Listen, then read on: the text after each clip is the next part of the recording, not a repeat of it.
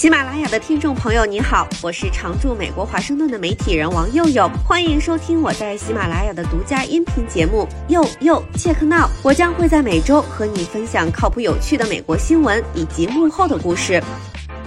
Hello，大家好，我是王佑佑，欢迎收看这期节目。又到了一年一度回首往事、总结今年过得咋样了的日子。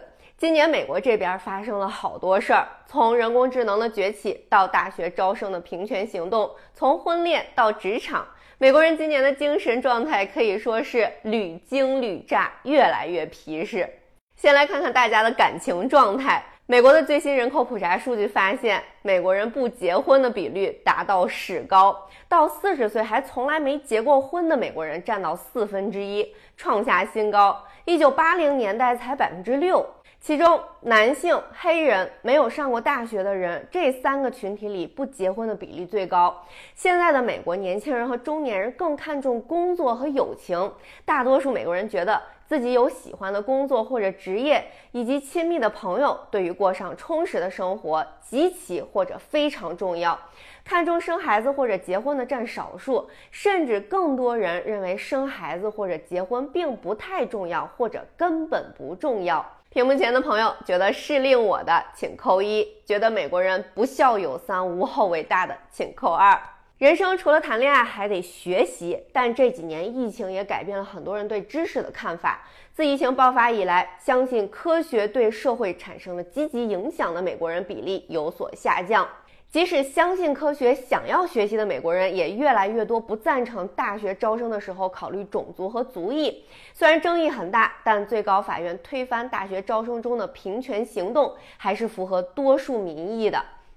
下一个，职场，今年是人工智能大爆发的一年。我之前也做过节目，聊 AI 可能会让什么人失去工作，又可能创造出哪些新的职业赛道。变化是唯一的确定性。不变只能被拍死在沙滩上。AI 让人欢喜让人忧，一半的美国人说，人工智能在日常生活中的使用增加，让他们焦虑多过兴奋。这个比率比去年上升了十四个百分点。除了技术革新，打工人最关心的是什么？假期。一半享受带薪休假福利的美国打工人，并没有完全用掉今年的假，主要是觉得不需要那么多假。这跟有钱人说不需要那么多钱一个意思吧？担心工作积压，可活儿永远是干不完的呀。不好意思让同事承担额外的工作，别人休假的时候有不好意思吗？看来美国职场还是过于温馨了。最近圣诞新年假日季，我周围不少朋友都说上班就是晃着，或者干脆在家工作，基本上就是处于半休假的状态了，假也懒得请了，不如攒起来年终出去玩好了。只能感叹打工人的悲喜真是不怎么相通啊。下一个钱包。刚来美国的时候，一个很不适应的点是小费文化。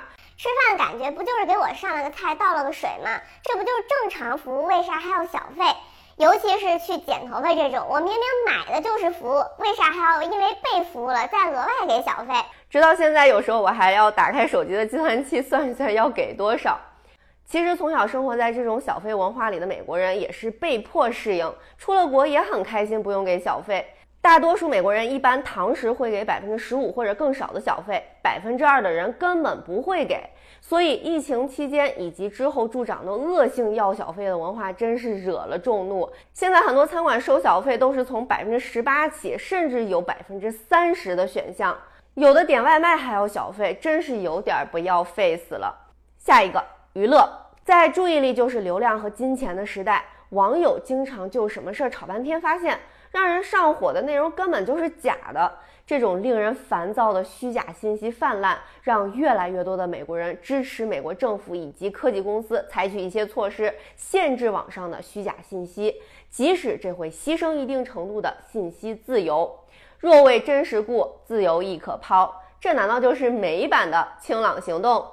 这几年，美国社交媒体的版图发生了巨变，TikTok 成为黑马霸主，推特被马斯克任性买下，改名 X。虽然美国人沉迷于 TikTok 无法自拔，但大多数人还是认为 TikTok 对国家安全构成威胁。但主要是六十五岁及以上的老年人这么想，年轻人呢？这么让人快乐的 APP，怎么就威胁国家安全了？而马斯克当家做主的 X 上，党派观点在过去两年也发生了很大的变化。曾经禁封川大爷账号的推特，现在反而很受共和党用户的欢迎，民主党用户则越来越对 X 嗤之以鼻。最后，政治。当被要求描述当今美国政治的时候，绝大多数美国人表达了负面情绪，相关热词：分裂、腐败、混乱、两极分化、玩笑。只有百分之二的人能说出点好话，将近三成的美国人对民主、共和两党都持负面看法，也创下三十年来新高。三十年前，这个比例只有百分之六。这两年，保守派占多数的美国最高法院做出推翻堕胎权、推翻大学招生中的平权行动、驳回学生贷款免除等等一系列震惊很多人全家的争议性裁决之后，美国人，尤其是民主党人和自由派独立人士，对最高法院的好感度大幅下降。三十多年来，美国人首次对最高法院的看法看衰多过尊重。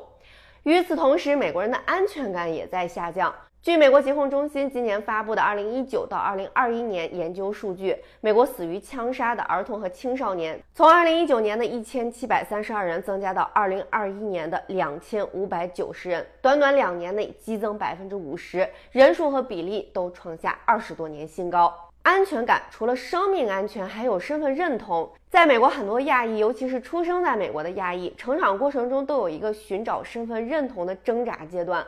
不管来自哪个地方，亚裔美国人对自己祖籍地抱有认同感的人更多。其中，日裔美国人对祖籍地的认同感最高，其次是韩国、印度。华裔美国人对祖籍地的认同感相对低一点。这个体感蛮真实的。过去一年，生活在北美大陆这旮旯人类的精神面貌总结起来，很多混乱，一些焦虑，收紧腰包，娱乐至上。你今年过得怎么样？时好时坏，好歹都翻篇了。祝大家明年有事儿没事儿多发疯，不内耗。这是今年最后一期节目，明年见。以上就是本期节目，我是王佑佑，欢迎在喜马拉雅订阅收听。佑佑切克闹，我们下期再会。